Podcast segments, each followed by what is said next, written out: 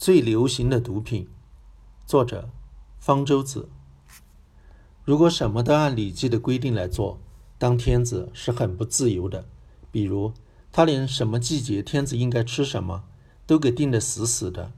春天食麦以羊，夏天食蔬以鸡，年中食稷以牛，秋天食麻以犬，冬天食黍以雉。其他都好理解，只有秋天食麻让人疑惑。古人说的麻指的是大麻，现在主要是用来提取纤维和榨油的。怎么吃上了？原来在古时候，大麻的种子也是一种粮食，名列五谷，炒着吃的。今天说起大麻，很多人马上想到的是毒品。古人吃麻子会不会觉得吃了很爽，吃上瘾呢？不会。作为经济作物的大麻，其中含有的致瘾成分极低，吃了不会产生效果。用来做毒品的是另一个品种的大麻，它含有的致瘾成分要高得多。人类为了过瘾而吸大麻，至少有几千年的历史，但是其中的致瘾成分直到1964年才被分离出来，称为四氢大麻酚。抽大麻为什么会让人觉得爽？则是到了一九九零年才开始弄清楚了其机理。原来，在大脑神经细胞的表面有一类特殊的受体，能够与四氢大麻酚结合。这类受体就叫做大麻素受体。四氢大麻酚与大麻素受体结合后，能够间接的刺激多巴胺的分泌，于是就让吸食者觉得很爽了。我们人体自己不产生四氢大麻酚，大麻也不是我们生存所必须的。体内怎么可能存在专门与四氢大麻酚相结合的受体呢？我们体内一定有一种和四氢大麻酚结构类似的物质，它是专门与大麻素受体结合的。沿着这个思路，这种内源性物质在一九九二年被发现了，称为花生四烯酸乙醇胺。之所以叫这个名字，是因为它是脂肪酸花生四烯酸的衍生物。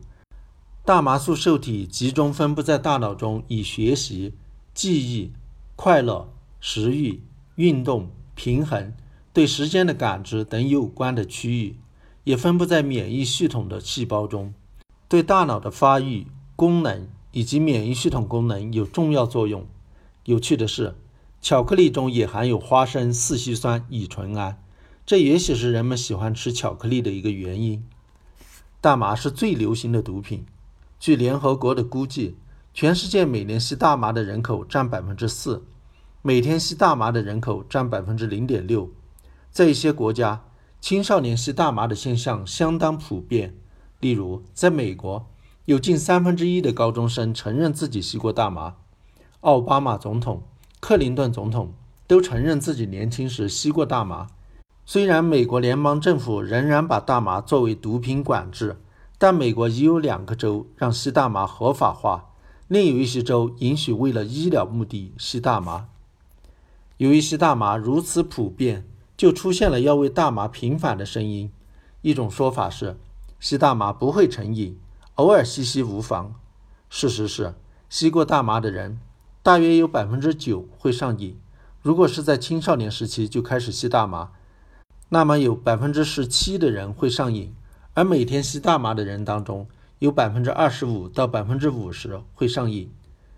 另一种说法是吸大麻无害，这个说法也是错误的。大麻中的四氢大麻酚与体内的花生四烯酸乙醇胺竞争，与大麻素受体结合，会扰乱大麻素受体较集中的大脑区域的功能。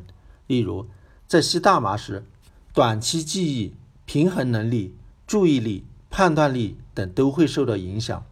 有一些证据表明，长期吸大麻很可能会对大脑的结构和功能造成永久性损伤。让大鼠每天接触四氢大麻酚达八个月后，其大脑海马区神经细胞的死亡数量比正常老鼠多了一倍，而海马区与记忆能力有关。这表明长期吸大麻会影响到记忆能力。新西兰研究者跟踪对比了一千多人。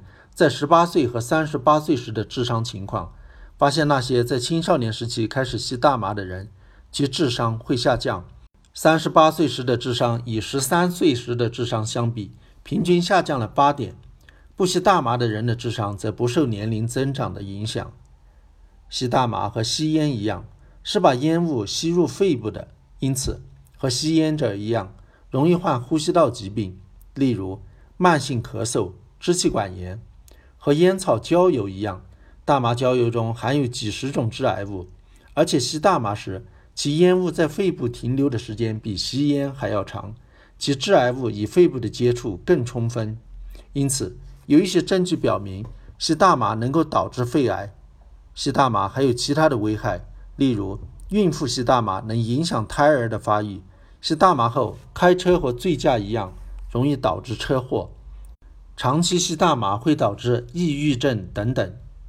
总之，虽然国际上让大麻合法化的呼声颇高，但大麻绝不是无害的毒品。与其吸大麻，还不如吃巧克力。